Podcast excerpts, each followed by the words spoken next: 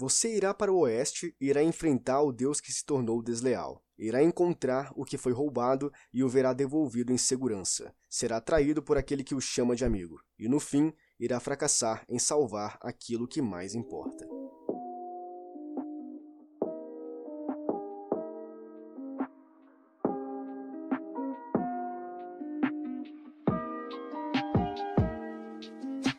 Sejam todos muito bem-vindos a mais um episódio aqui no Depois das Duas, o teu podcast gravado nas madrugadas.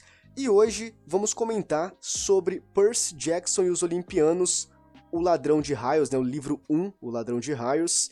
E esta introdução é a grande profecia que vai nortear toda a história deste primeiro livro da saga, de uma saga de cinco volumes, né? Então são cinco livros aí do, do Percy. E eu já havia lido essa saga, eu acho que foi no ensino fundamental. Então eu estou relendo novamente porque é uma, é uma série muito boa. Eu recomendo muito para vocês. Não sei se eu vou continuar fazendo podcasts do, dos outros quatro, mas tá aqui o primeiro, pelo menos, né? Vai estar tá entregue aqui para vocês. Então vamos lá. É, eu quero comentar sobre o Ladrão de Raios. E existem muitos pontos, existem muitos detalhes que são importantes, que são interessantes. É, entretanto, não, não dá para comentar em um, em um podcast, em um episódio só, porque ficaria muito longo. Então, talvez, é bem provável que eu deixe de comentar alguns pontos importantes. Então, talvez você que, que esteja ouvindo este episódio e já leu o livro e você pensou, cara, você não falou isso, isso aqui era importante, então me desculpa, tá? Mas é porque realmente tem muita coisa e eu tentei fazer um apanhado geral, certo? para poder trazer para vocês. E eu preciso comentar rapidão aqui sobre o filme, a adaptação cinematográfica, né? Eu não preciso dizer nada, que eu acho que quem assistiu deve até ter gostado, mas é porque não leu o livro. Se você lê o livro, você vai desistir na hora da adaptação, porque é uma coisa muito, mas muito medíocre. Então, mas enfim, eu acho que para tu passar o tempo ele serve, mas como adaptação não serve nem um pouco. Então eu não vou me ater a fazer comparações aqui do filme e do livro, porque nem vale a pena fazer isso. Tem, só tem em mente que não, não é nem um pouco bom, não, não consegue se encaixar em, em nada no quesito adaptação. Então, talvez alguns pontos ali, para não ser é, chato, para não ficar hiperbolizando o negócio, sendo que é uma merda. Mas enfim, é, leia o livro, entendeu? Se você não conhece a saga de Percy Jackson, vá pro livro, não assista o filme. Se você quiser assistir o filme, mas assista depois de ler o livro, beleza? Então é isso aí. É, sem mais delongas, vamos comentar agora sobre a história de Percy Jackson e os Olimpianos, livro 1, O Ladrão de Raios.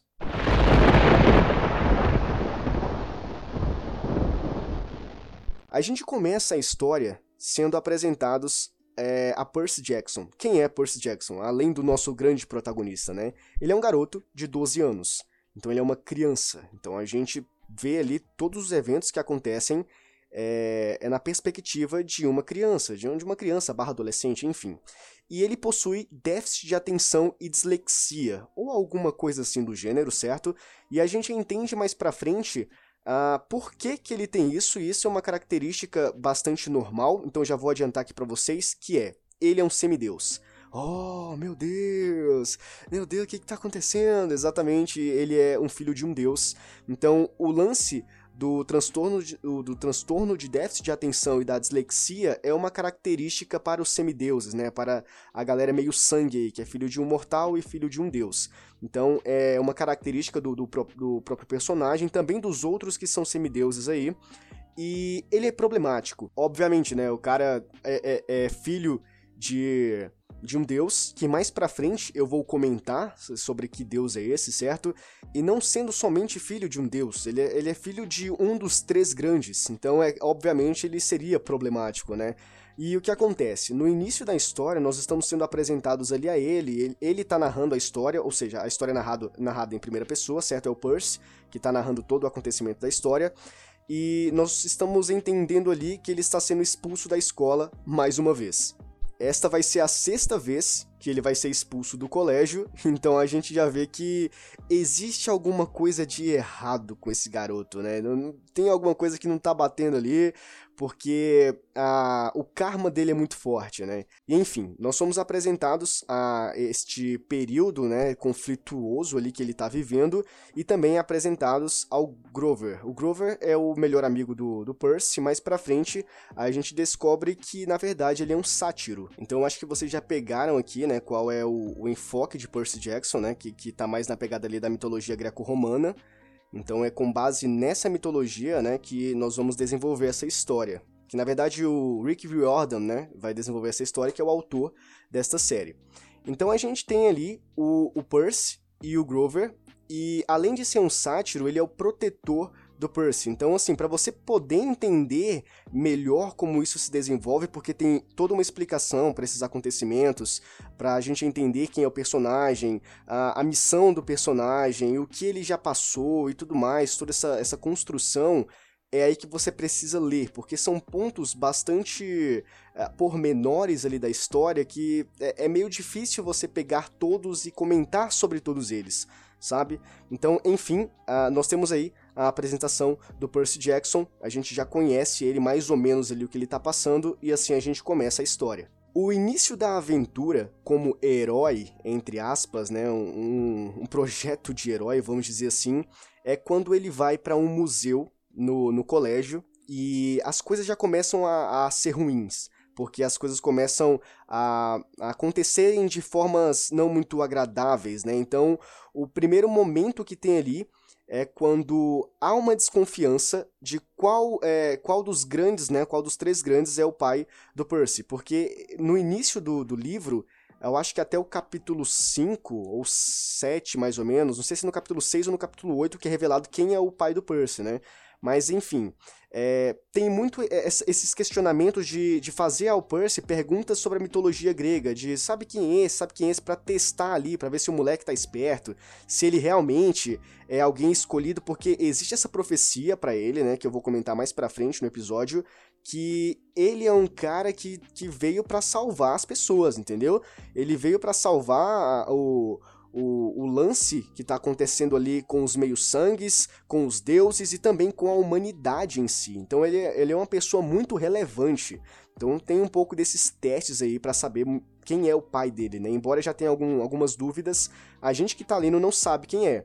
Então rola um acontecimento com uma professora chamada Dodds, a senhorita Dodds, que ela é uma benevolente, ela é um monstro e ela surge ali na história como um personagem, né, como uma personagem para dar o início, para dar aquele pontapé para a mitologia mesmo, sabe, pra gente é, entrar de vez no assunto e as coisas começarem a acontecer, porque até então a gente tinha a história da vida do Percy, né, as coisas que ele vivia, quem ele era e como as coisas eram complicadas para ele, como ele sempre estava mudando de escola, o relacionamento com a mãe dele e com o padrasto e tudo mais. Então, enfim, a gente tem essas essas apresentações aí até que enfim a senhorita Dodds, né, a professora Dodds, ela surge e ataca o Percy. Então rola um momento ali, uma, uma batalha do, do Percy sem entender absolutamente nada, porque ele simplesmente encara pela primeira vez um monstro grotesco e ele luta contra esse monstro porque na, no, no, mesmo instante o Grover e o Kiron, que é o professor dele, professor de latim, se não estou equivocado, eles é, intervêm ali no momento para poder a, ajudar o Percy nessa, nessa batalha e aí eles conseguem, né? Resumindo aqui, eles conseguem vencer essa benevolente e o que acontece depois é o interessante, porque eles agem como se aquilo fosse um fato inexistente. Alguns dias posteriores, né, depois, depois desse acontecimento, o Percy ele fica pensando, cara, que merda foi aquela que aconteceu? Eu fui atacado por um monstro. Mano, tem alguma coisa errada aqui, tem alguma coisa não tá batendo. E aí ele vai até o Grover, né, para poder tirar a satisfação dele. E sempre tem aquela desconversa, né? Não, não sei do que você tá falando, até que ele começa a perguntar para todos os alunos do colégio Yance, né, que é o, o, o antigo colégio dele, se eles haviam uh, visto a professora Dodds. E todos olhavam para ele com uma cara de desconfiança, perguntando quem era a professora Dodds, porque eles nunca haviam ouvido falar nessa professora. Então a gente começa, mano, o que, tá acontecendo aqui? Não, não, não faz sentido, o negócio acabou de acontecer e ninguém sabe quem é essa professora. E aí o Kiron, o Groover e todos os outros alunos lá e todas as pessoas não sabem quem é a senhora Dodds. Obviamente, isso era uma armação para poder fazer com que o Percy não focasse nisso, porque ele era muito jovem. Todas as pessoas, menos o Percy, é, todas as pessoas que eu falo que estão envolvidas nesse negócio aí do, dos deuses, né, é, sabiam sobre tudo que estava acontecendo. Mas o Percy não, não precisava saber disso ainda, né? Não era o momento dele saber das coisas que estavam acontecendo.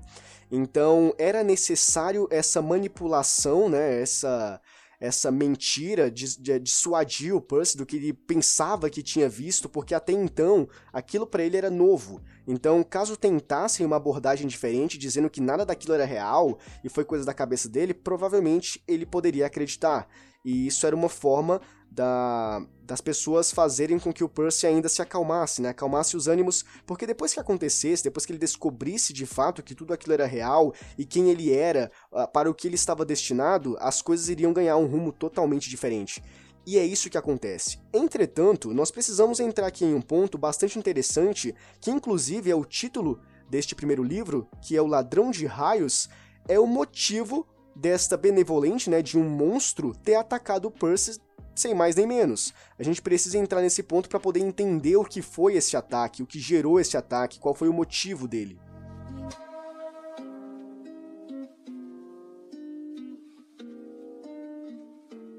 O raio mestre de Zeus foi roubado. E é isto.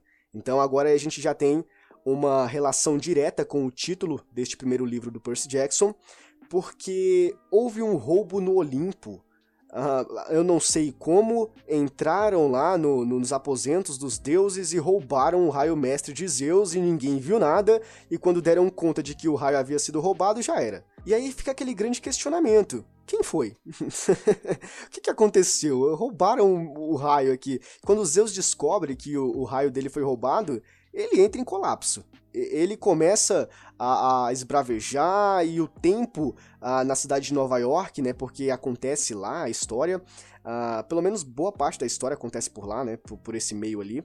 E o tempo começa a se fechar fica tempestuoso, o clima fica denso e trovões acontecendo a todo momento e vai vir um tsunami, não sei o que mais, porque Zeus está irado. Ele quer saber quem roubou o raio dele. E aí a gente entra naquelas, naquele grande, naquelas grandes indagações, né, as incógnitas. Quem roubou o raio? Por qual motivo? Como roubou? E aí a grande inclinação de quem é o possível ladrão vai diretamente pro Percy. Por quê? Enfim, assim, tem uma, uma breve explicação ali relacionada ao, ao, ao Poseidon, porque, ah, eu não sei o que, Poseidon, ele tem uma rixa com Zeus e ele influenciou outra pessoa, porque os deuses mesmos, tem, tem, tem, tem várias regras lá em relação a, aos deuses, inclusive o lance de ter filhos com mortais é proibido. Só que acabou ali extrapolando um pouco, pulou a cerca sem querer, e aí teve filho e tudo mais. E aí uma dessas regras é justamente os deuses não poderem roubar o, os apetrechos, sei lá, roubarem as coisas dos outros deuses. Eles não podem fazer isso. Entretanto, eles podem influenciar outras pessoas para poder fazer os objetivos deles, entendeu? Então, o lance foi que Zeus ele imaginou, ó, você tem uma rixa comigo, você usou alguma pessoa para poder vir aqui roubar, porque houve o, o lance do solstício de, de, inverno, porque é a reunião de todos os deuses, todos os deuses se, se reúnem lá no Olimpo, e os meios-sangues também vão para lá. É uma espécie de comemoração, alguma coisa assim do gênero. E neste momento, todas as pessoas estavam reunidas, os deuses, os meios-sangues e tudo mais. E foi naquele dia que Zeus, ele acreditou que Percy amando de, de Poseidon, havia roubado o raio dele. Mais pra frente, você, sei lá, tem uma certa lógica, você pensa, é, até que faz sentido, mas na verdade nem tanto assim, entende? Então, é, essa é a lógica de Zeus, entendeu? É isso que está acontecendo, e cria-se um grande conflito entre os deuses. Uh, não somente no Olimpo, mas também no mundo inferior com Hades, porque acredita-se posteriormente depois que o Percy descobre que ele está sendo acusado por Zeus de ter roubado o Raio Mestre, as pessoas acreditam, uh, principalmente do acampamento, que eu vou comentar mais pra frente, certo? Que quem na verdade roubou o raio foi Hades, porque ele está tentando criar um grande caos, né? A Terceira Guerra Mundial. Então, também tem o lance do, de, de Hades e o seu mundo inferior tá, tá no meio dessa bagunça toda. Então a gente tem um grande caos acontecendo por causa de um raio que foi roubado. E assim, não é só um raio, é o raio mestre de Zeus. É uma parada importante então, interfere em todo o curso do mundo, porque ele ficou magoadinho por causa disso, ele ficou com raiva, ele quer destruir tudo. Então a gente percebe mais pra frente, e isso é um ponto que você precisa ler a história, que na verdade tudo isso era para culminar em uma grande guerra mundial mesmo. O objetivo da do, do roubo do raio era para justamente causar essa desavença entre os deuses. Mas enfim, isso é um assunto que, caso você queira entender melhor, você precisa ler o livro. E aí lembra que eu comentei acerca do acampamento? Então, esse acampamento é o acampamento meio sangue. Eu acho que vocês já, de, já, já devem ter sacado né, o que é o, o acampamento meio sangue, não somente pelo título, né, mas por tudo que eu venho falando até agora. Mas caso você não tenha sacado, o acampamento meio sangue é onde os filhos dos deuses ficam. Porque, para ser sincero, não é um caso somente com o Percy, ou seja, é um caso atípico dele ser problemático.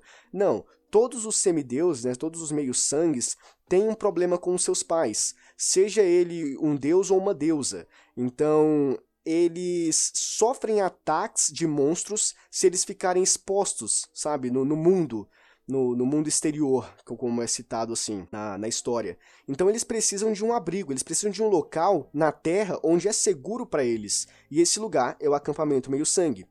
E foi aí que a gente foi apresentado ao acampamento meio sangue pela primeira vez, quando o Percy ele perdeu a mãe dele e ele matou o Minotauro. Foi, então a gente já tem dois acontecimentos incríveis, uh, totalmente uh, surpresas, vamos dizer assim, quando o acampamento ele surge pela primeira vez. É, a mãe do Percy ela morre, só que posteriormente acontece algumas coisas ali, eu não quero dar muito spoiler, certo? Uh, para o que vai acontecer futuramente, mas após a morte da mãe do Percy, ele acaba matando o Minotauro, que foi o responsável pela morte da mãe do Percy, né?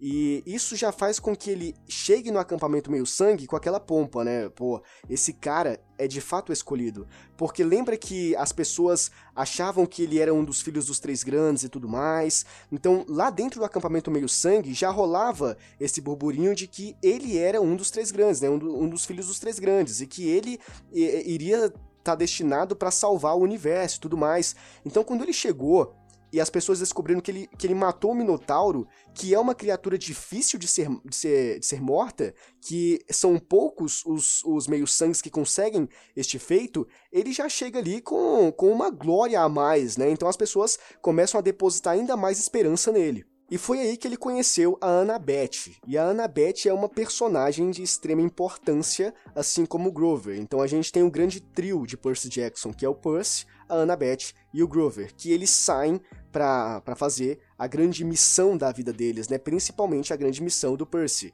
porque ambos, né, a Annabeth e o Grover já haviam saído para fazer outras missões, mas não deu certo, acabou tendo alguns empecilhos ali, algumas mortes. Então, se você quer saber um pouco mais do, do que eu estou tentando falar aqui para vocês, leia o livro para você poder entender uh, do que se trata isso, certo?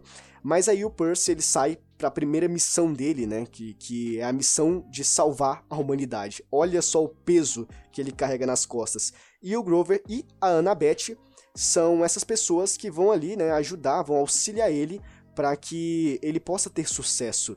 E é muito interessante a gente acompanhar o processo deles, né? A gente acompanhar uh, essa, essa aventura, essa odisseia deles pelo mundo exterior, que é o mundo real, né? Eles enfrentam vários obstáculos e eu vou comentar um pouquinho mais uh, lá na frente sobre esses obstáculos. Vou comentar por alto, né, superficialmente, só para você ter uma noção do que acontece. O Percy, assim que ele chega, é, após um tempinho, ele conversa com Kiron, porque lembra do Kiron, que era o professor de latim dele lá no colégio de Anse? Então, ele descobre que o Kiron é um centauro. Ou seja, ele estava constantemente sendo vigiado, mesmo no mundo exterior, porque era possível de que a qualquer momento esses monstros poderiam surgir e tentar matar o moleque, entende? Porque a, as lendas dizem que eles não passam dos 12 anos de idade.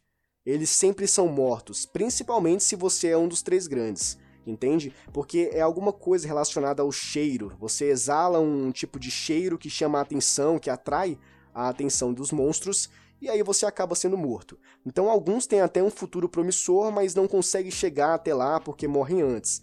E aí ele conversa, ele dá de cara com o Kiron, ele percebe tudo que está acontecendo e é muita informação chegando para ele. Só que de certa forma ele consegue assimilar tudo de, de uma forma bem legal.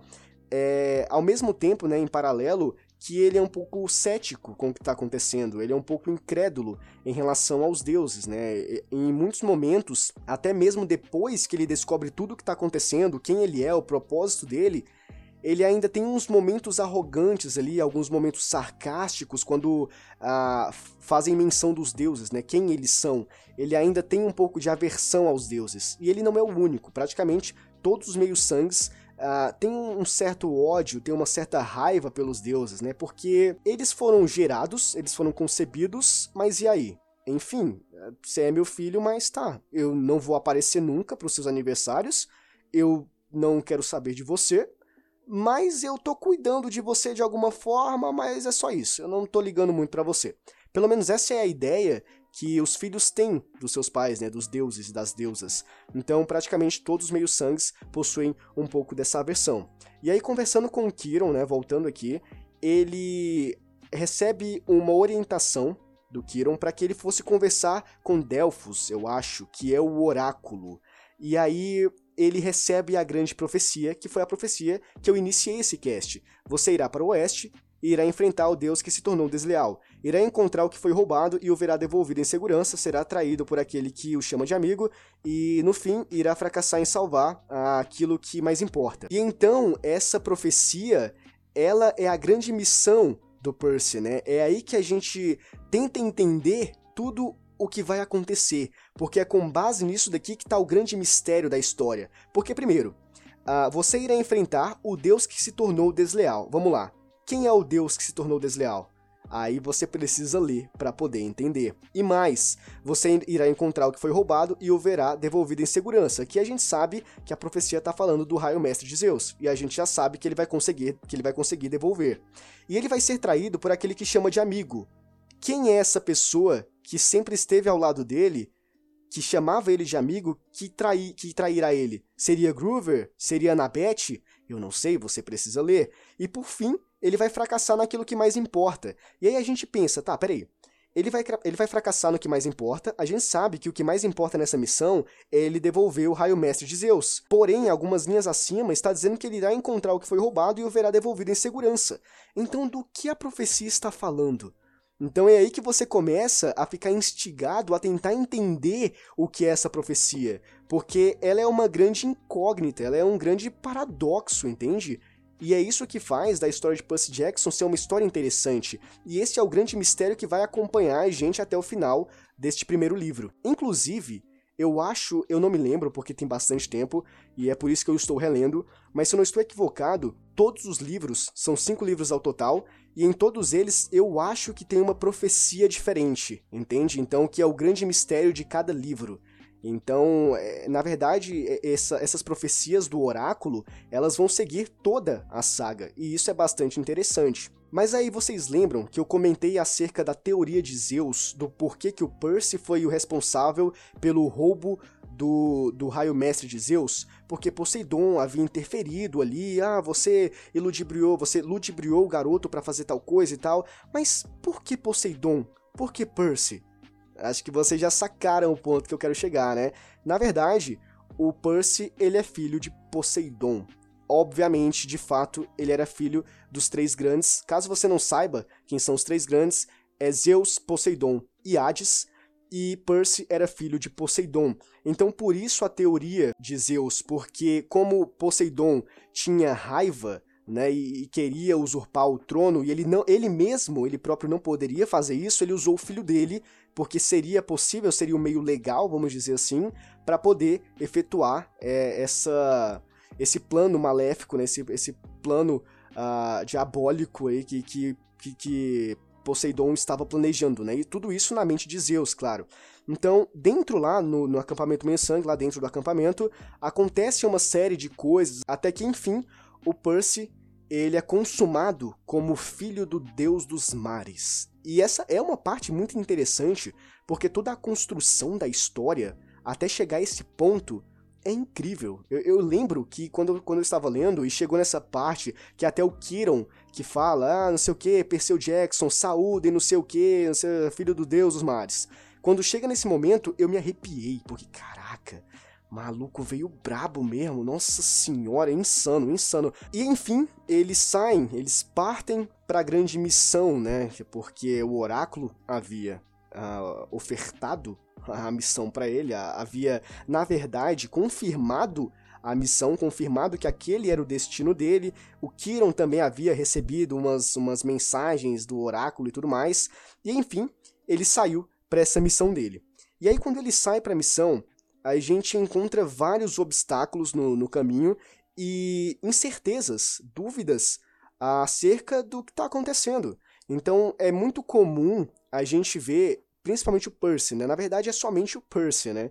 A gente vê, e com, e com razão, na verdade, que enquanto ele está indo, né, procurar o raio mestre de Zeus lá no, no mundo inferior, porque lembra que teve a teoria de Zeus, entretanto todos os outros acreditavam que o raio mestre de Zeus estava, estava com Hades, lá no mundo inferior. Então qual era a grande missão? Era o Percy, a Annabeth e o Groover irem em direção ao mundo inferior para conversar com Hades e tudo mais, porque acreditavam que estava com ele, e para poder reaver o, o raio, entregar para Zeus para não acontecer uma grande guerra, sabe? E então, neste, neste caminho, né, nesse trâmite, deles saírem do, do acampamento meio sangue, deles procurarem o local até chegar no, no mundo inferior, que é muito interessante esse processo, diga-se de passagem, o Percy ele começa a, a questionar sobre o que ele está fazendo entende? Sobre, na verdade, ele está sendo um grande peão dos deuses. Ele está fazendo só o que mandam para ele. Ele está sendo enganado, seria isso, entende? Porque primeiro ele foi acusado sem motivo, sem justa causa. Zeus simplesmente chegou, olha, olha só, você roubou meu raio e eu vou te matar se tu não devolver ele. Ponto final. Entende? Sem, sem poder falar nada, sem sem contra-argumentação, é, é isso e acabou. Então ele começa em vários momentos ali desse processo, a, a duvidar se ele realmente está fazendo a coisa certa. E tem aquele lance que eu comentei sobre a incredulidade, o ceticismo, né, dele não acreditar nos deuses, e em muitos momentos onde ele enfurece os deuses, e a petulância dele chega a níveis alarmantes, entende? Que talvez se ele não fosse o Percy Jackson, talvez se ele não fosse o filho de Poseidon, aquele destinado a salvar o mundo, talvez ele já, já teria sido fulminado pelos deuses, principalmente por Zeus, entende? Porque tem umas partes ali que realmente você, caramba, que arrogância. Mas isso faz o personagem interessante, isso mostra a personalidade dele, entende? E isso, de certa forma, conseguiu cativar os deuses também, porque entende que ele é um cara diferenciado. Ele é um personagem que tá ali, entende? Mas que, ao mesmo tempo que ele segue ordens, ele também não consegue ser muito bem contido. E em relação aos obstáculos no decorrer do caminho, isso é um ponto interessante porque são ah, os pontos problemáticos da, da narrativa, né? Os pontos onde a gente pensa que talvez aqui tudo vai acabar. Talvez realmente ele não vai ser, mesmo sendo um dos três grandes, ele não vai conseguir passar dos 12 anos e ele não vai conseguir ver o futuro promissor que ele terá porque ele vai morrer, sabe? São aqueles pontos que a gente começa a questionar a, a importância do personagem porque a gente tem ali, ao longo deste processo, vários momentos, várias, várias batalhas interessantes. Primeiro, a gente tem a passagem lá no Empório de Anões de Jardim da tia M. E é o primeiro, primeiro momento intenso depois que ele sai para a missão dele, porque é quando ele encontra a Medusa. E aí eles vão para esse lugar, né, pro Empório de Anões de Jardim, só que sem saber que lá estava a Medusa, entende? Então é todo um processo de descobrimento que nós vamos acompanhando junto com os personagens. E tudo isso é interessante. Então quando eles descobrem que eles estão na toca da Medusa, as coisas ficam intensas, as coisas ficam dramáticas, entende? E isso é bastante interessante. E logo em seguida, a gente, após uma série de outros eventos acontecerem, nós somos redirecionados para o Cassino Lotus, que é o lugar onde eles ficam, né? Eles entram e passam algumas horas, só que na verdade eles passaram cinco dias lá. E eles tinham um prazo, porque eles tinham que devolver o raio de Zeus no período de não sei quanto tempo, antes do solstício de inverno. Eles, eles, devo, eles deveriam devolver o raio no dia 21, entende? Eles chegam lá, passam cinco dias, e quando eles saem é dia 20. E aí tem toda essa problemática acontecendo, todo esse momento de você pensar, meu Deus, que insano, o que está acontecendo? Porque quando eles descobrem que o lugar que eles estão é um lugar meio que atemporal, sabe? Parece que as coisas nunca passam, mas na verdade do lado de fora tá tudo passando, sabe? As coisas estão acontecendo. É quando o Percy conversa com um dos personagens lá, um, um, personagem secundário, que ele pergunta em que ano eles estão. E eles falam, ah, a gente tá em 1900 não sei quanto.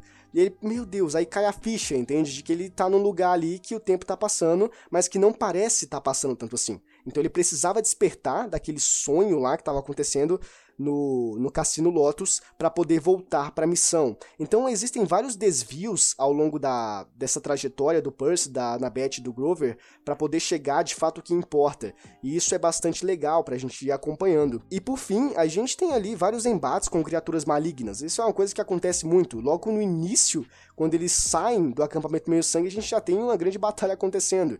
Então é algo bastante normal é, para eles, né? Principalmente como meio sangues ficar tendo esses encontros com essas criaturas diabólicas aí. E é nesse momento que é posto em posto à prova, né?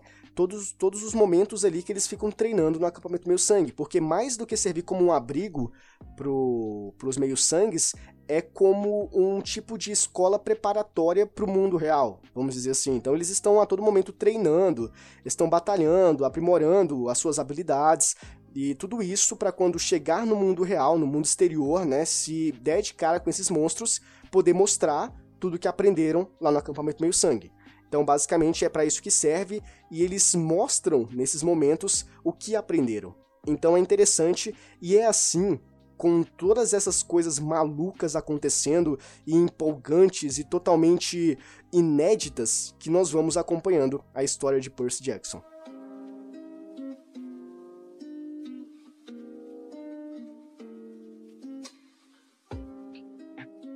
E esse daqui foi o episódio de hoje, comentando sobre Percy Jackson e os Olimpianos, livro 1, O Ladrão de Raios. Como eu comentei, eu não sei se eu vou dar continuidade a esta saga, ainda faltam mais quatro livros. Talvez, se eu estiver com, com vontade e estiver sem pauta, eu posso falar sobre eles, certo? Mas este aqui foi um breve resumão do que é o primeiro livro dessa saga. E você que não conhecia, talvez possa ter se sentido uh, instigado a acompanhar esta saga. E eu já adianto para vocês, é muito boa mesmo. E mais uma vez eu reitero, se você não conhece essa saga, não vá para o filme primeiro, leia pelo menos o livro 1, e aí depois você faz o que você quiser, certo? Mas dê uma chance primeiramente, né, para o livro. E aqui embaixo na descrição tem um e-mail, se você quiser entrar em contato comigo, oferecer qualquer crítica construtiva, ou me falar o que tá bom, o que precisa ser melhorado, ou qualquer outra coisa que você quiser falar para mim, você pode entrar em contato comigo através dele, certo? E este foi o episódio de hoje no Depois das Duas, o teu podcast gravado nas madrugadas. Espero que você tenha gostado. A gente se vê numa próxima. Abraços.